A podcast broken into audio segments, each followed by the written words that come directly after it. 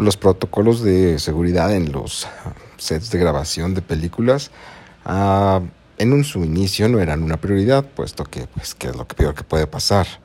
Fuera de que se prenden llamas una actriz, vi en el episodio anterior de La perra del espectáculo de Ángel en llamas.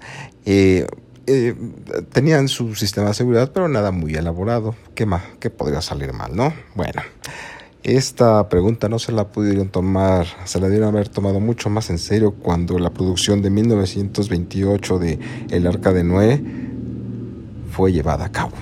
Esto es la peor del espectáculo, yo soy Antonio Escobosa. Arrancamos, arrancamos, comenzamos a darle, no sé, eh, ya, ya encontraré algún, algún, alguna palabra distintiva.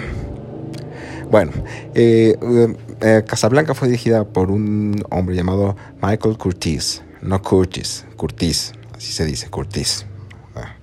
En, 1928 ya comenzaba a ser una figura eh, respetada dentro del círculo cinematográfico y le fue asignada la realización de una película llamada El Arca de Noé, la cual como su nombre lo indica, habla sobre el arca de Noé, pero pues también la década de los 20 se querían poner muy, muy creativos y fue eh, que también hicieron la historia bíblica entremezclada con acontecimientos de la Primera Guerra Mundial.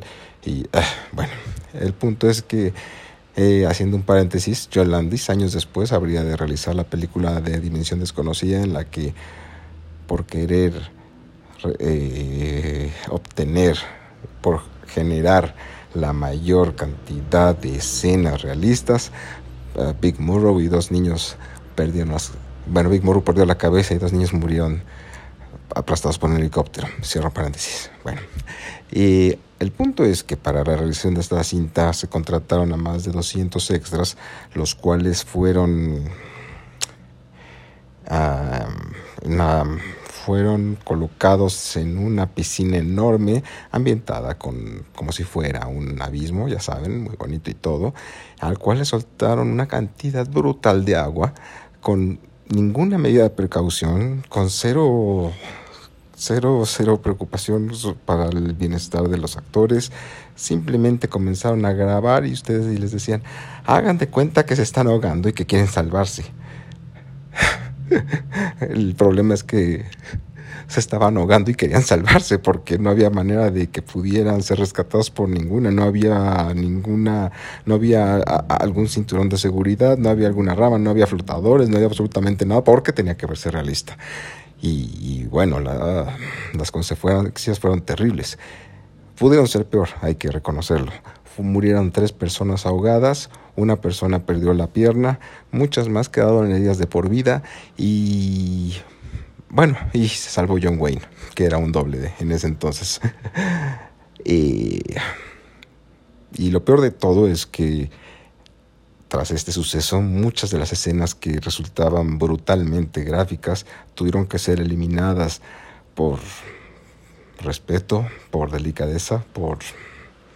No sé, se me, extraña de Hollywood porque les gusta tener dinero, así que supongo que para no generar mala publicidad. Así que la película eh, El Arca de Noé puede ser eh, disfrutada actualmente, protagonizada por Dolores Costello de 1928, eh, eh, omitiendo los 30 minutos en los que literalmente somos testigos de cómo mueren personas frente a nuestros espantados, sorprendidos e incrédulos ojos. Para la perra del espectáculo fui yo, Antonio Escobosa. Salud.